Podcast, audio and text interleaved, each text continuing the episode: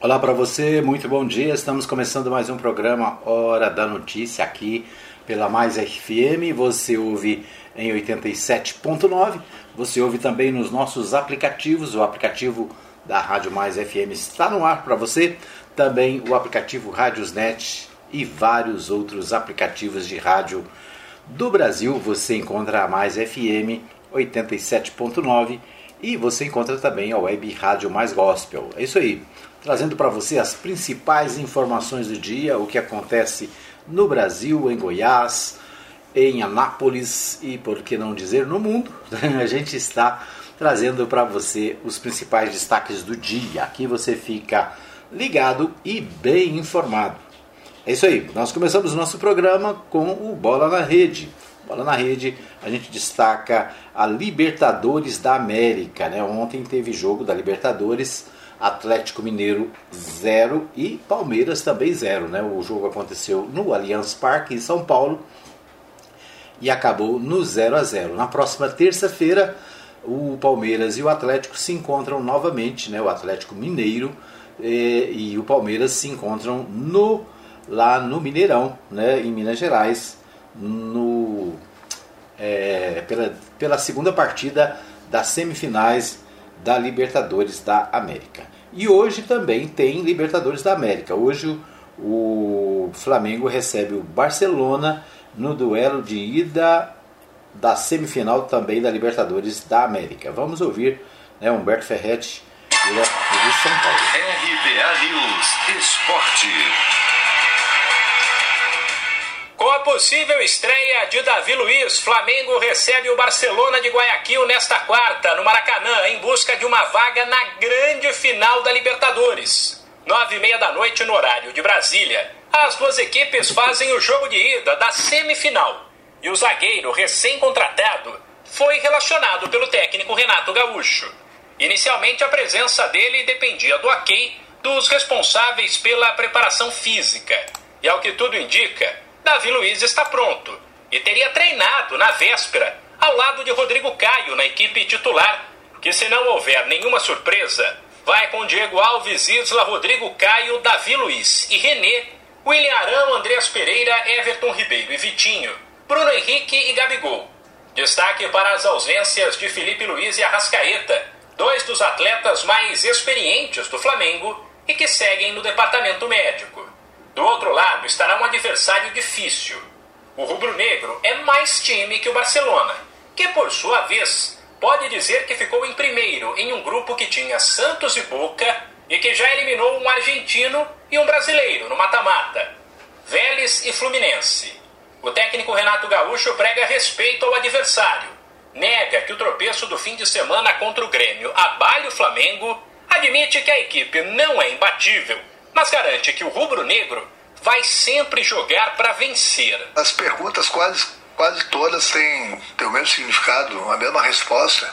A preocupação a gente, a gente vive a, a cada jogo, jogando bem, jogando mal. Lógico que a gente quer jogar sempre bem e o mais importante é, é ganhar. E quarta-feira, pela Libertadores, o Barcelona vai dar vida também. O meu grupo está preparado para isso. Agora, eu volto a repetir: o Flamengo não tem uma equipe que é imbatível. O Flamengo não tem uma equipe que vai jogar todos os jogos bem. Aliás, não é o Flamengo, não, é qualquer equipe no mundo. 17 jogos, duas derrotas, um empate, o aproveitamento, nossa, é, é, é, é muito grande. A gente briga, joga para ganhar todos os jogos, mas nós não vamos ganhar todos os jogos. O duelo de volta entre Barcelona e Flamengo será na quarta-feira que vem. De São Paulo, Humberto Ferretti. Muito bem, nós ouvimos aí então Humberto Ferretti, direto de São Paulo, trazendo as informações aí da Libertadores da América. Né? Ontem nós tivemos a primeira partida é, da semifinal e hoje né, a segunda partida é, com a participação do Flamengo. Né? O Flamengo vai para esse jogo e, é claro, né, então, são dois jogos para cada, cada um dos, dos grupos. Né? E entre os, o Barcelona e o Flamengo deve, vai sair um finalista. Entre o Atlético e o Palmeiras, o outro finalista. Né? Então, ontem foi a primeira partida, tem outra partida na terça-feira que vem, na próxima semana, entre Atlético e Palmeiras. O Flamengo joga hoje e também né, depois tem outra partida, possivelmente na semana que vem também, é, para definir os finalistas da Copa Libertadores da América. É isso aí, esse é o destaque do nosso Bola na Rede desta quarta-feira, hoje, dia 22 de setembro de 2021. É isso aí.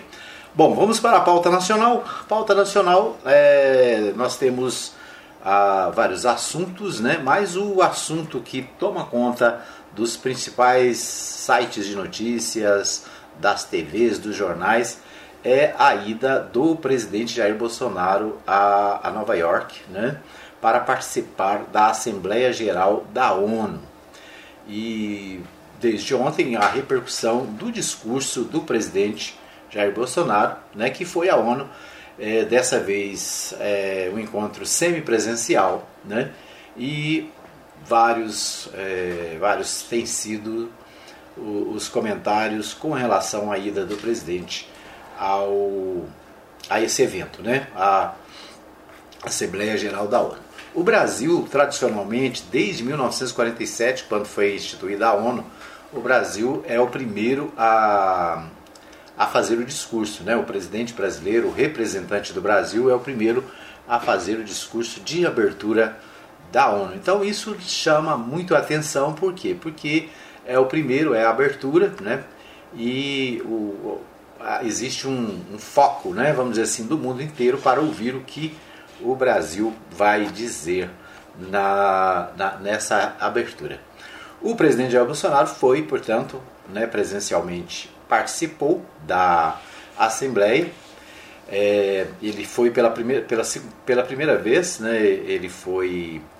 A, a, aliás, a primeira havia sido em 2019. Né? Em 2020, a reunião foi virtual em razão da pandemia. E agora né, a, foi semipresencial. Né? Alguns optaram por ir e participar, e outros optaram por mandar né, o áudio, um vídeo é, e participar de forma, vamos dizer assim, à distância. Né?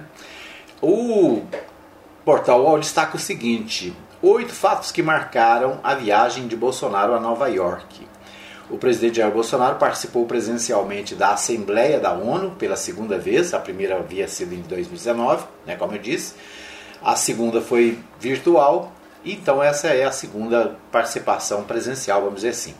Já se sabia que a presença de Bolsonaro em Nova York causaria alguma polêmica, porque a cidade tem uma política de restringir o acesso de pessoas não vacinadas a estabelecimentos fechados, como restaurantes e cafés. Bolsonaro, Bolsonaro deu diferentes declarações sobre a vacina, já afirmou que será o último a tomar e também já disse que não vai tomá-la.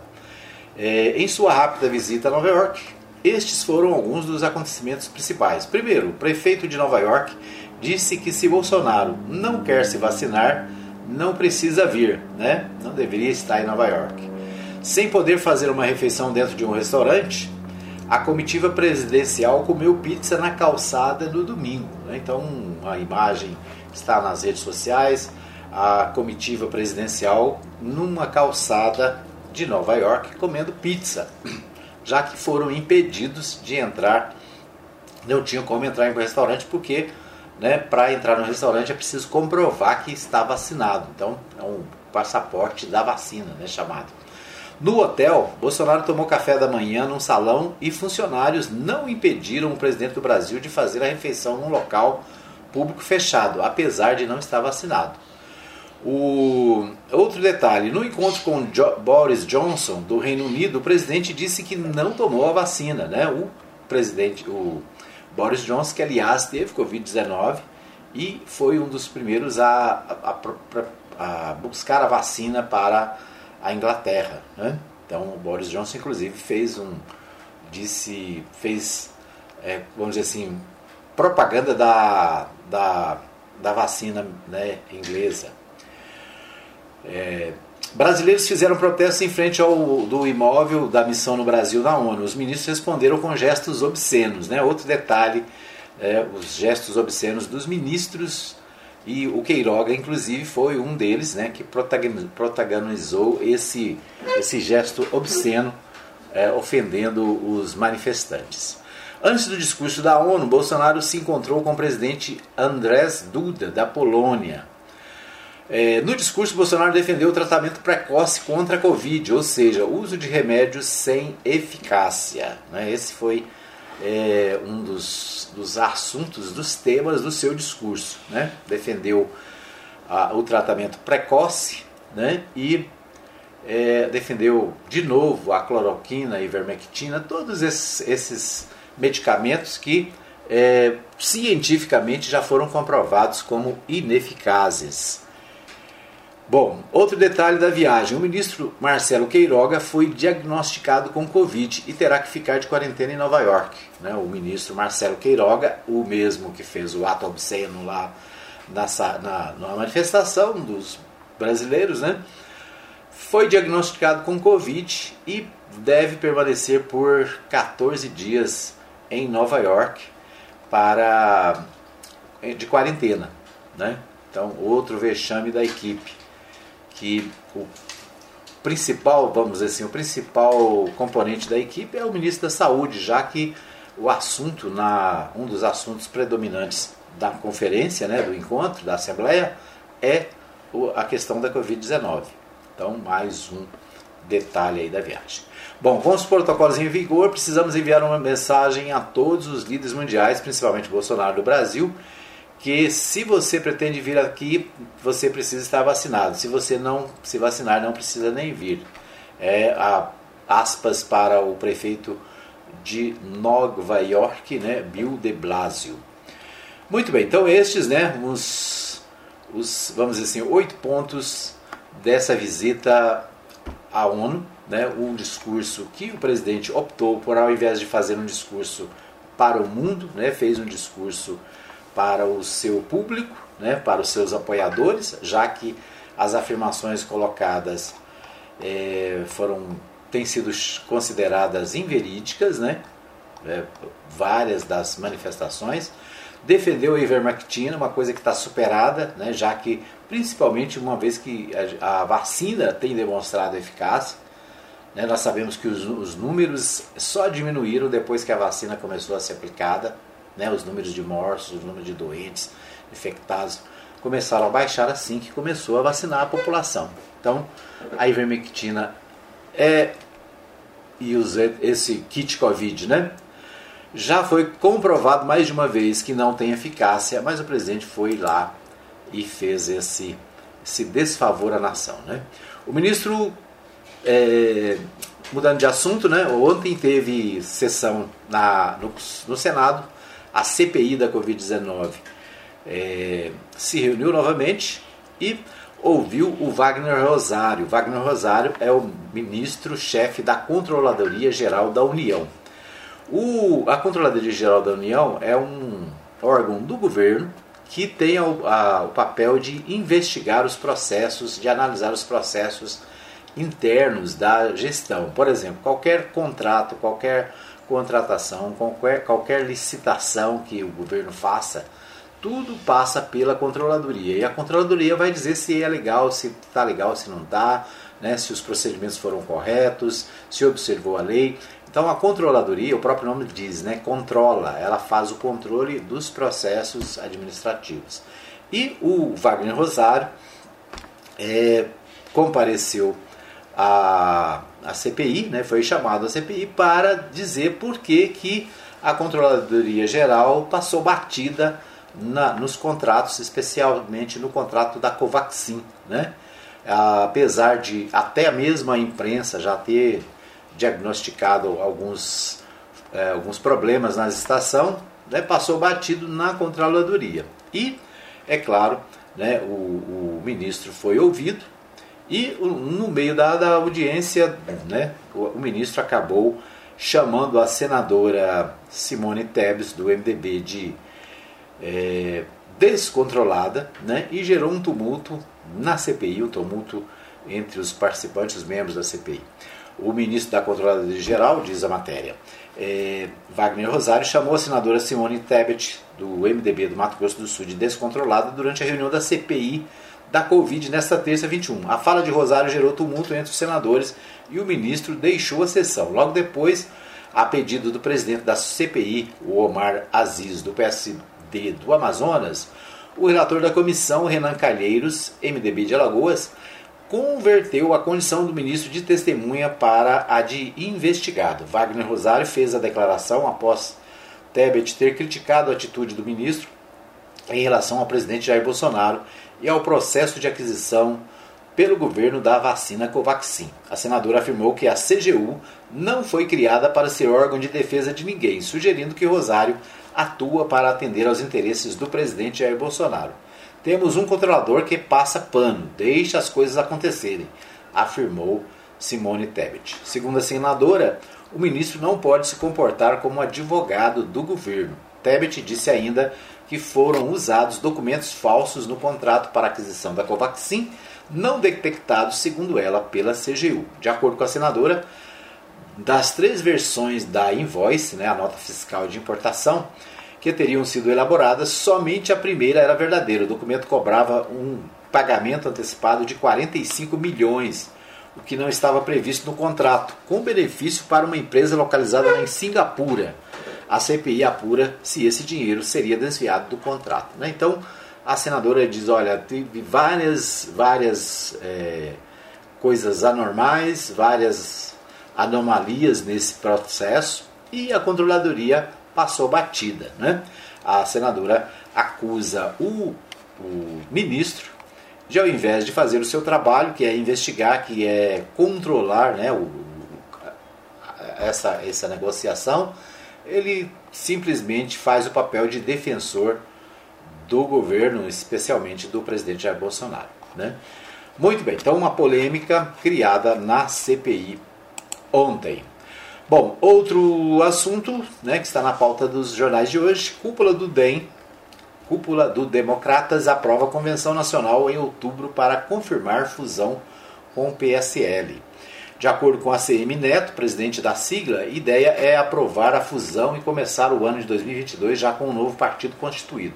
A Comissão Executiva Nacional do Partido Democratas aprovou nesta é, aprovou nesta terça-feira a realização de uma convenção para a junção dos partidos.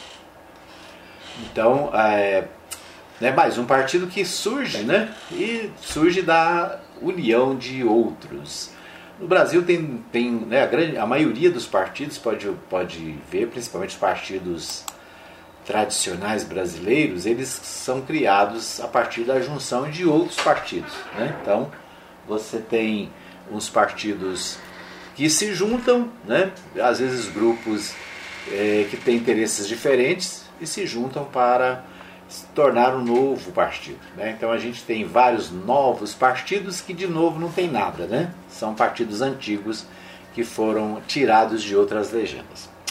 Bom, o portal, o portal UOL destaca o seguinte: médico que denunciou o kit Covid diz ter sido ameaçado por diretor da Prevent Senior. A Prevent Senior é uma empresa é, de saúde, né, que está sendo acusada. É, um relatório foi encaminhado à CPI após o surgimento de um dossiê com omissão de mortes. A empresa nega qualquer ameaça aos colegas. Um médico que denunciou a prática da Prevent Senior de prescrever remédios do chamado kit Covid para pacientes disse ter sido ameaçado e coagido pelo diretor executivo da operadora de planos de saúde, Pedro Benedito Batista Júnior.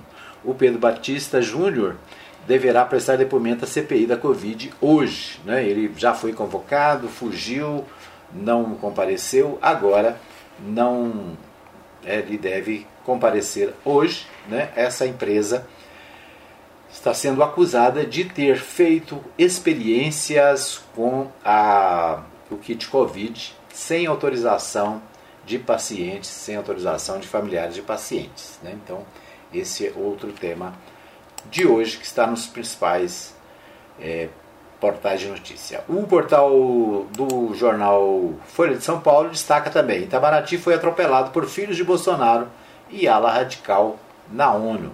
O grupo do Itamaraty, que tentou emplacar um tom moderado no discurso do presidente Jair Bolsonaro, sem partido na ONU, foi atropelado por aliados mais próximos do Palácio do Planalto, pelos filhos do presidente e pela ala mais radical.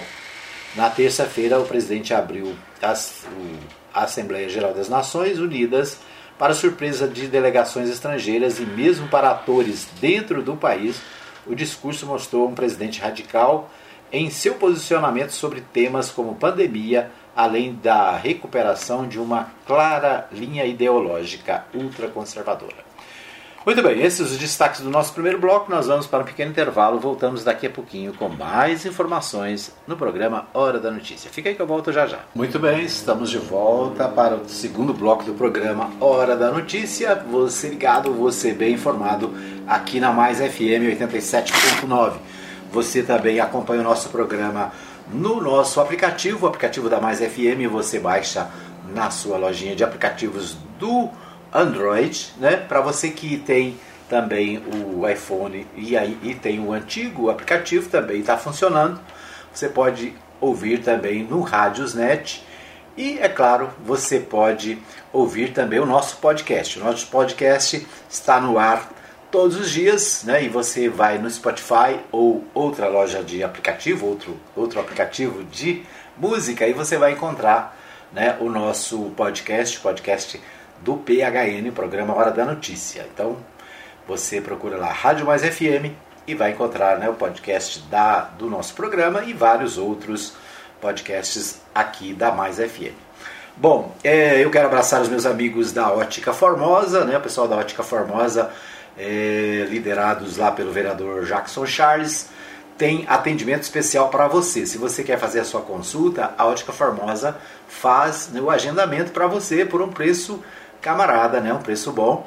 Se você quer fazer o seu óculos também, tem planos de pagamento facilitados. Então, um abraço aí pro pessoal da Ótica Formosa, empresa parceira aqui da Mais FM. Né? Um abraço também para o pessoal do Supermercado Oliveira, né? um abraço para o Jefferson e toda a equipe. O Supermercado Oliveira né, está de casa nova, com muito mais, é, mais condições de atendimento, né? Tem padaria, tem açougue, tudo de primeira qualidade para você comprar, né? Fazer a sua compra lá no Supermercado Oliveira, no setor sul, avenida principal e né, um pouquinho abaixo da loja antiga, agora tem a loja nova. Você vai lá e faz a sua compra da sua, né, as, as coisas para a sua cozinha, para tem, tem também panificadora, né? tem um açougue de boa qualidade.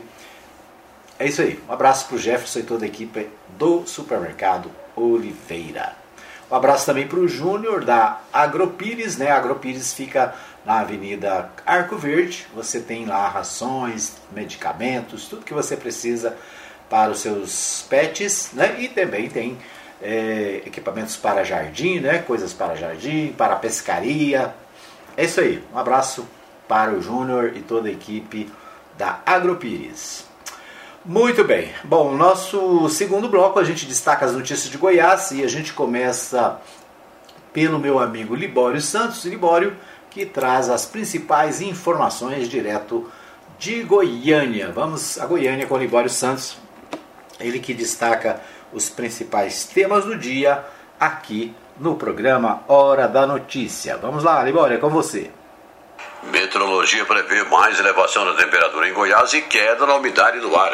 Governador Ronaldo Caiado garante normalidade no atendimento de Pasgo. Enel comemora a redução das interrupções no fornecimento de energia elétrica. Eu sou Libório Santos, hoje é dia 22 de setembro, quarta-feira. Esses são os nossos destaques. Olha, começamos com a previsão do tempo, que é a mesma de todos os dias anteriores, não é nada boa, né? Sem chuvas. O clima continua muito quente, muito seco. Hoje a temperatura pode chegar a 42 graus em várias cidades, como São Miguel do Araguaia e Britânia, situadas nas regiões oeste e noroeste. Em Aragarças ontem, na sombra, os termômetros marcaram 42,5 graus. A umidade relativa do ar pode cair a 7%, abaixo da que é registrada no deserto do Saara. Mas a meteorologia diz que no final de semana pode chover eu disse: pode. Após apresentar um aumento de gastos em 2021 de quase 30% com a rede conveniada, o governador Ronaldo Caiado decidiu criar uma força-tarefa para investigar as ações do Instituto. A comissão é presidida pelo secretário estadual de Saúde, Ismael Alexandrino, integrada pelos titulares da Secretaria de Governo, Segurança Pública, Controladoria Geral do Estado. Só serão pagos os prestadores serviços depois de auditados. O governador Ronaldo Caiado dá detalhes sobre a aplicação dessa medida e garante a continuidade dos atendimentos. Criar um constrangimento para os usuários do IPAS, né, que a semana passada ficaram é, sem ter ali condição de ter a sua atendimento do seu exame ou do seu procedimento. Então, o ponto principal, o que eu quero é tranquilizar a todos os usuários do IPAS. Não terá nenhum corte de exames, não terá nenhum corte de procedimento e não terá nenhum corte no tratamento dos usuários. Eu quero pedir desculpas tá certo, aos usuários do IPAL que a semana passada passaram por esse constrangimento e dizer que nada disso vai ocorrer, que todos os procedimentos serão mantidos, mas que as faturas de todos aqueles hospitais credenciados, pessoa física, jurídica, consultórios, laboratórios e tudo mais, todos eles terão ali que, ao invés de receberem a fatura apresentada, eles vão receber a fatura auditada, fiscalizada fiscalizado, levantado. Olha, um dos indicadores usados pela Agência Nacional de Energia Elétrica para medir a evolução da qualidade do fornecimento de energia prestada pelas distribuidoras é a frequência das interrupções. É o chamado FEC, que é o número médio de vezes que um cliente fica sem energia no período de um ano. Em 2016, no período pré-privatização, esse indicador superava 18 vezes. Quatro anos e meio depois, essa realidade foi transformada. A Enel Distribuidora Goiás fechou o mês de julho com o melhor resultado da história para esse indicador, 8,64 vezes, uma redução de 53% em relação a 2016. A evolução não foi só na redução do número de quedas, mas também na duração das mesmas. O chamado DEC, que é o tempo médio total que o cliente fica sem energia ao longo de um ano, caiu de 29,2 horas em 2016 para 16,4 horas em julho deste ano, 44% a menos. O Supremo Tribunal Federal assegurou o direito de estados e municípios decidir sobre a imunização de brasileiros maiores de 12 anos contra a Covid. A posição foi dada após a ação de partidos de oposição contra a interferência do Ministério da Saúde na imunização de adolescentes. Nos últimos dias, as populações de cerca de 192 bairros de Goiânia sofreram com a falta d'água. Cerca de 620 mil moradores de Aparecida de Goiânia ficaram sem água ontem. As reclamações relacionadas a empréstimos consignados aumentaram 35% em 2021 na comparação com o ano passado. Segundo o Procon Goiás, somente nos primeiros oito meses deste ano foram 197 registros ligados a esse tipo de empréstimo. A crise econômica agravada pela pandemia da Covid-19 é tida como um dos principais fatores que fazem as pessoas recorrerem a empréstimos. A proposta de um novo Código Eleitoral continua tramitando no Congresso Nacional, mas começou a corrida contra o tempo para que ele possa ser aprovado a tempo de entrar em vigor para as eleições do ano que vem. A nova lei tem de ser votada e sancionada até 4 de outubro agora. O deputado federal José Nelton participa ativamente dessas discussões. Ele é contra a proposta e acha difícil vigorar para as eleições de 2022. Eu vejo muita dificuldade esse Código Eleitoral ser aplicado nas eleições de 2022 eu, particularmente, sou totalmente contrário. Por quê? Ele volta a proibir pesquisas, que é um erro do meu ponto de vista, e ele vai fazer com que dizer, o candidato ele possa ter mais gastos, usar e abusar do poder econômico e não prestar conta das suas contas. Isso é muito grave. Então, esse Código Eleitoral, ele é um retrocesso para o Brasil. Eram essas as informações de hoje de Goiânia, informou Libório Santos. Muito bem, então ouvimos aí o Libório Santos, direto de Goiânia, trazendo os principais destaques do dia né, e vários, várias informações. A informação, acho que número um aí, é a questão do clima, né? O clima está muito quente, né? A gente chama atenção aqui de novo, eu sempre falo isso para que você se hidrate, né? Tem gente que não gosta de beber água, mas a água é fundamental, né? E é, a gente precisa beber água mesmo se não tiver com vontade, né? Então é preciso se hidratar, é preciso cuidar das crianças, evitar que as crianças também fiquem sem tomar água. né, preciso ter os cuidados necessários. Nós estamos, hoje termina o inverno e começa a primavera, né? O inverno que na verdade de inverno não teve nada, né? Na verdade, o inverno que mais pareceu verão, né? Por causa do, do calor e do, do, do, sol forte, né? Pouco, não tem nada a ver com o inverno, né? O inverno está acabando, a primavera está começando, vamos ver o que muda, né? Vamos ver se o clima melhora.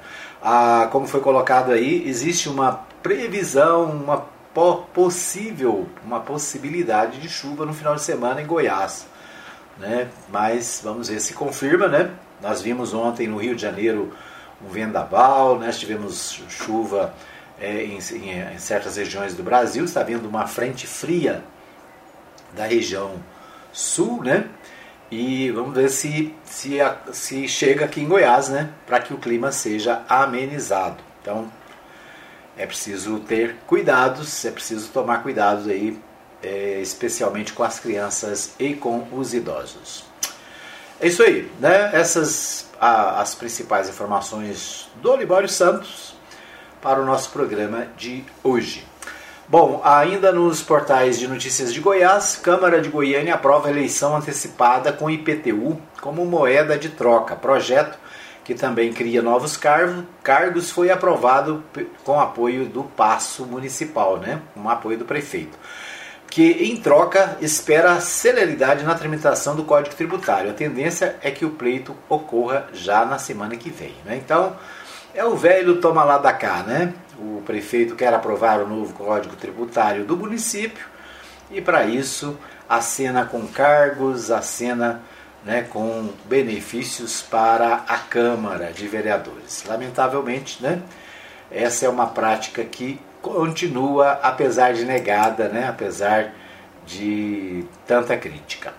Bom, no, na coluna Giro, candidatura de Iris estava na mesa no início de conversa sobre aliança. Braço direito de Iris Rezende, o ex-conselheiro do Tribunal de Contas dos Municípios, o TCM, o Paulo Ortegal, afirma que o governador não só apoia a aliança do MDB e do Democratas do governador Ronaldo Caiado, como teve atuação fundamental nas primeiras conversas sobre o tema no primeiro semestre. Né?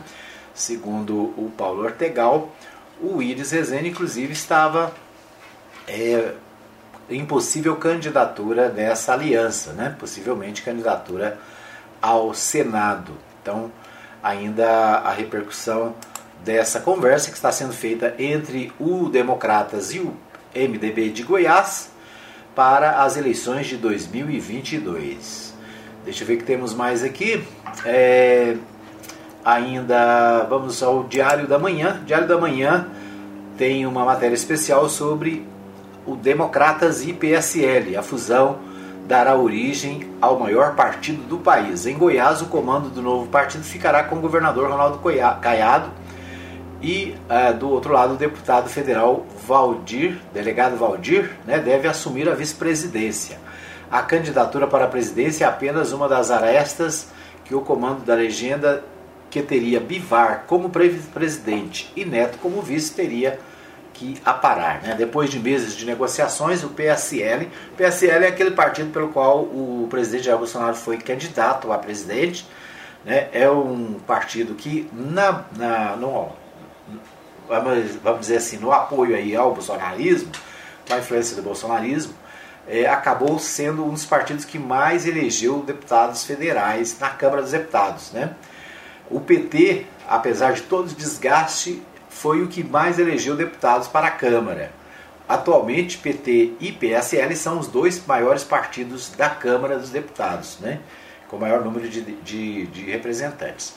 A, a legenda se coligando com democratas, né, isso vai fazer do novo partido, que até agora não, não, não sei qual o nome vai ter, né, se vai adotar um nome novo, é, esse partido seria o maior partido na Câmara dos Deputados, né, no, Congresso, no Congresso Nacional. Então, depois de meses de negociações, o PSL e o DEM estão prestes a dar os últimos passos rumo à fusão que dará origem ao maior partido do país. A executiva dos democratas se reuniu ontem em Brasília para deliberar sobre proposta de união entre as legendas. E caso avalize, o compromisso deverá ser formalizado em outubro. A relação está gerando incômodos para o Palácio do Planalto. A cúpula do PSL, comandada pelo deputado federal Luciano Bivar, do Pernambuco, né, o Bivar, aquele que foi candidato a presidente várias vezes, também será convocada essa semana para se debruçar sobre o tema. Mas como o movimento em busca da junção de forças partiu da sigla, seus dirigentes não devem criar entraves. O que motiva as duas legendas é um jogo de ganha-ganha para ambos os lados. O PSL caminha rachado desde que o presidente Jair Bolsonaro rompeu com o Bivar e se desfiliou do partido.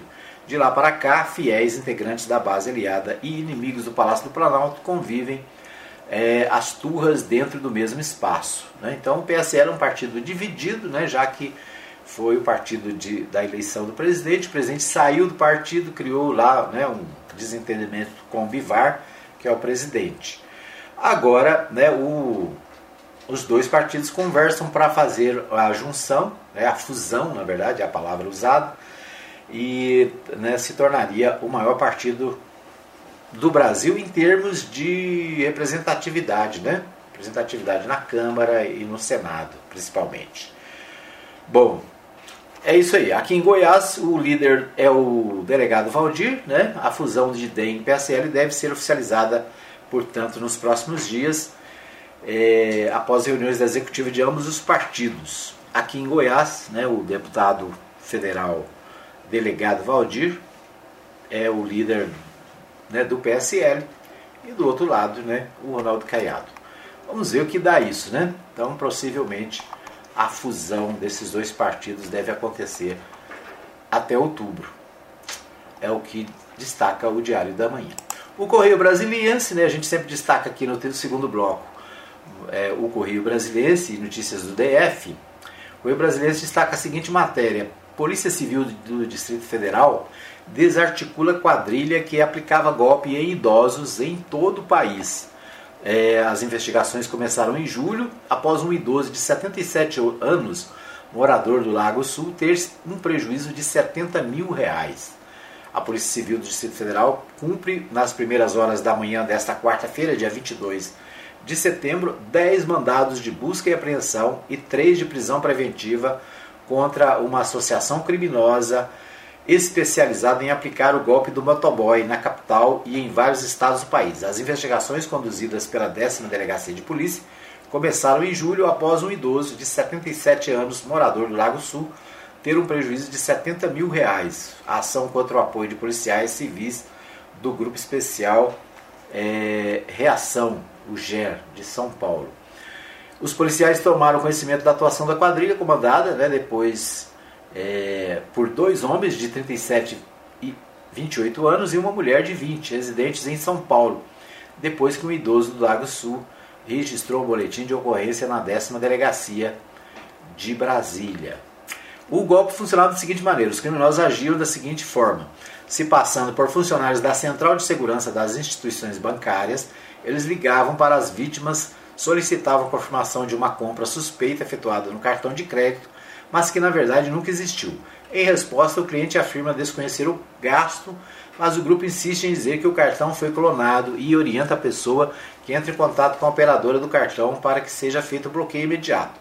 Acreditando estar com o cartão clonado, o cliente diz que é 0800 da central de atendimento da operadora, mas mal sabe que quem está na linha são os próprios golpistas. A vítima é orientada a fornecer a senha seu cartão para fins de bloqueio, informada que um funcionário do banco irá até a sua casa para coletar o cartão para fins de perícia. Então, né, a malandragem é essa, né? Liga para o cidadão diz, olha, você fez uma compra em tal lugar? Não, não fiz. Ah, porque o seu cartão então foi clonado. E aí faz com que é, manda um motoboy lá buscar o cartão. A pessoa passa a senha, passa o cartão e fica no prejuízo.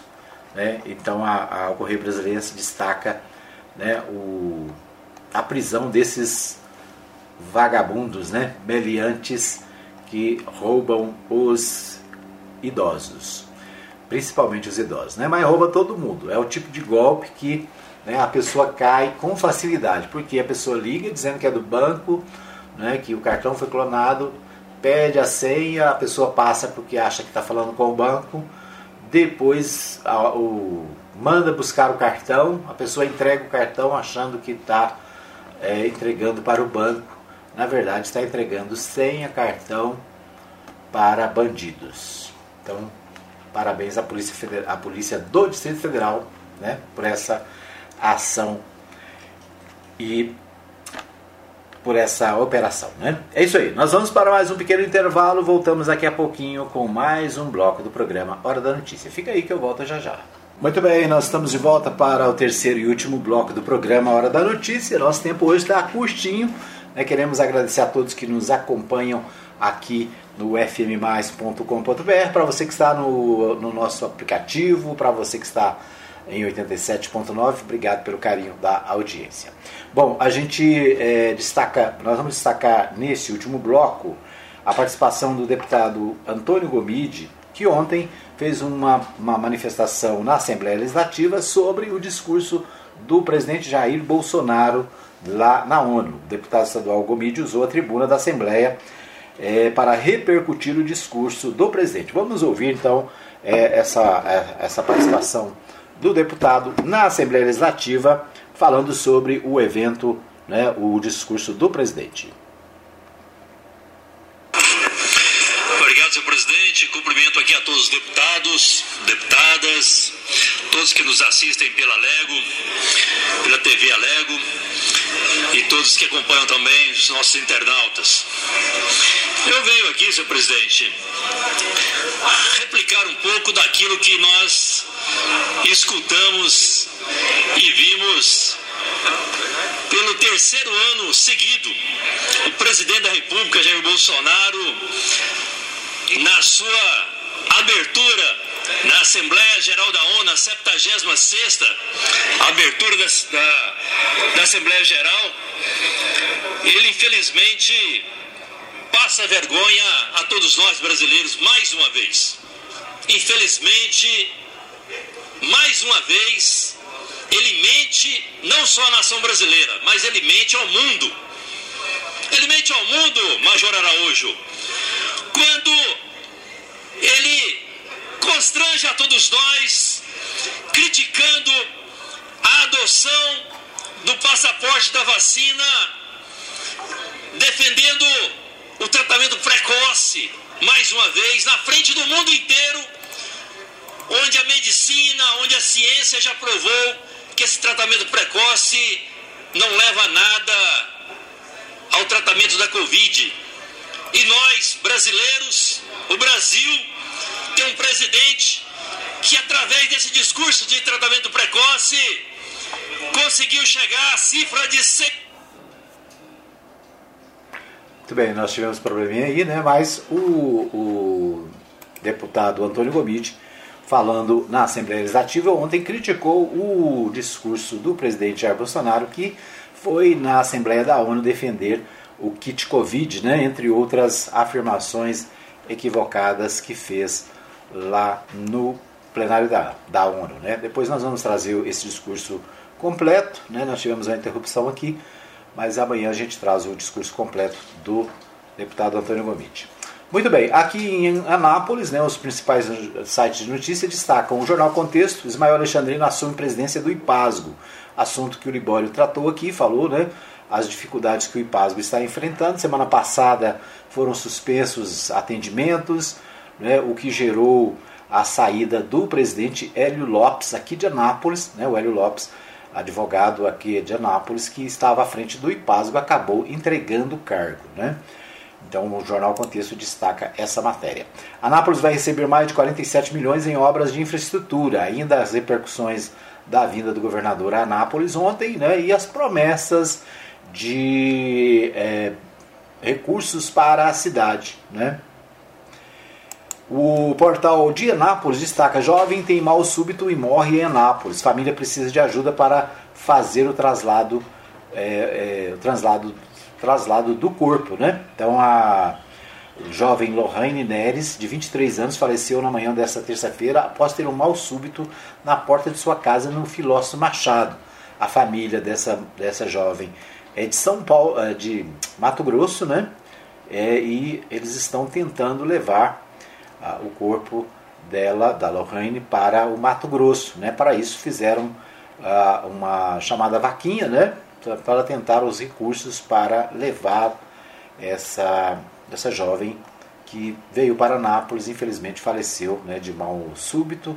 Ela, ela tem duas filhas, ela deixa duas filhas, né, e as filhas foram é, levadas pelo conselho tutelar, né, deve cuidar das crianças até que a família possa vir buscar. Né. É, no portal, de, portal 6, Anápolis volta a registrar mortes por Covid-19. Né, então, o portal 6 destacando aí a, ainda as questões da Covid-19. Muito bem, nosso tempo está esgotado, né? Infelizmente, nosso tempo está esgotado. Quero agradecer a todos pelo carinho da audiência. Né? A gente encerra o nosso programa e desejando a você uma boa quarta-feira. Né? A gente volta amanhã, se Deus quiser, às 8 da manhã, ao vivo, aqui na Mais FM, trazendo o, as notícias do dia. Você tem as nossas reprises na Mais FM na Web Rádio Mais Gospel né? e também é, mais informações no Mais News a cada hora aqui nas emissoras Mais FM. Um abraço para você, obrigado pelo carinho da audiência. A gente volta amanhã, se Deus quiser, com mais um programa Hora da Notícia.